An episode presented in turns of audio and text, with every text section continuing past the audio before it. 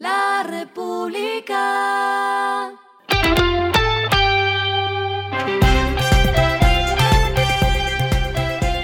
Al final de la jornada, esto es lo que debes saber sobre el comportamiento de los negocios, las finanzas y la economía.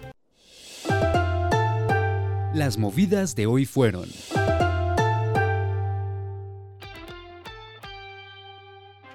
Joker, la aplicación que le apuesta al modelo de supermercado en línea, abrió un nuevo centro de distribución en Medellín.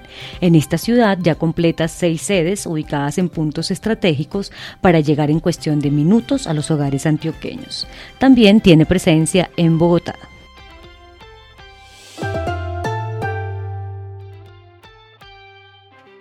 Flexo Spring anunció una inversión superior a un millón de dólares para la implementación de paneles solares en sus instalaciones, como una estrategia para convertirse en una empresa carbono neutro a 2030.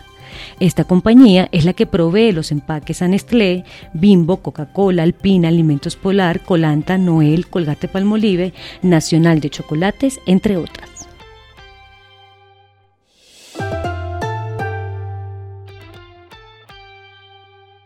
Ante la solicitud que hizo la Superintendencia de Sociedades a la Superintendencia Financiera de abrir una indagación para establecer si hay un presunto control individual o conjunto entre Sura, Nutresa y Argos, la multilatina de alimentos aseguró que cuenta con plena independencia y autonomía en la dirección, administración, gestión y operación de sus negocios y que no es controlada por Grupos Sura SA, por Grupos Argos SA ni por cualquier tercero.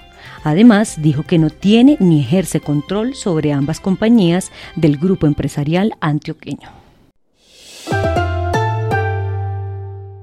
Lo que está pasando con su dinero.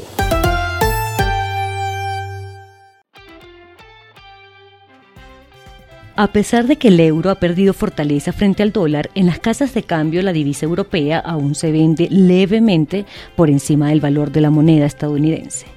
Según un sondeo realizado por el ER, las casas de cambio venden dólares a 4.239 pesos en promedio, mientras que el euro lo venden a 4.471 pesos.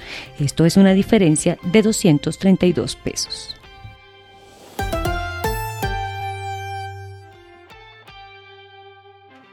Los indicadores que debe tener en cuenta. El dólar Next Day cerró en 4.464,01 pesos, bajó 2,72 pesos. El euro cerró en 4.430,99 pesos, bajó 32,61 pesos. El petróleo se cotizó en 88,82 dólares el barril, la carga de café se vende a 2.480.000 pesos y en la bolsa se cotiza a 3,01 dólares.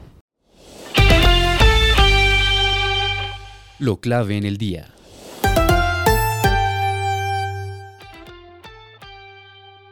La inflación alcanzó su nivel más alto desde abril de 1999 y en agosto el dato anualizado llegó a 10,84% por un nuevo repunte del precio de los alimentos y bebidas no alcohólicas, de alojamiento, agua, electricidad, gas y otros combustibles. Puntualmente, los precios de los alimentos y bebidas no alcohólicas subieron 25,57%. A esta hora en el mundo. Rusia ha cumplido finalmente la amenaza con la que llevaba amargando durante varios meses, la de un cierre completo del gas a Europa de forma indefinida hasta que el viejo continente acceda a levantar las sanciones impuestas tras la invasión de Ucrania. Esto provocará un mayor encarecimiento de los precios, lo que agravará la inflación y obligará al Banco Central a subir las tasas. Y el respiro económico tiene que ver con este dato. La República. La fiebre por las calcomanías del álbum Panini ya se ve hasta en los canales digitales, según el más reciente reporte de Rappi. A poco más de una semana y media de su lanzamiento, el pasado 24 de agosto, la aplicación de domicilios reportó que se han vendido más de 588 mil laminitas. La mayoría de los aficionados se concentran en Bogotá, Medellín y Barranquilla.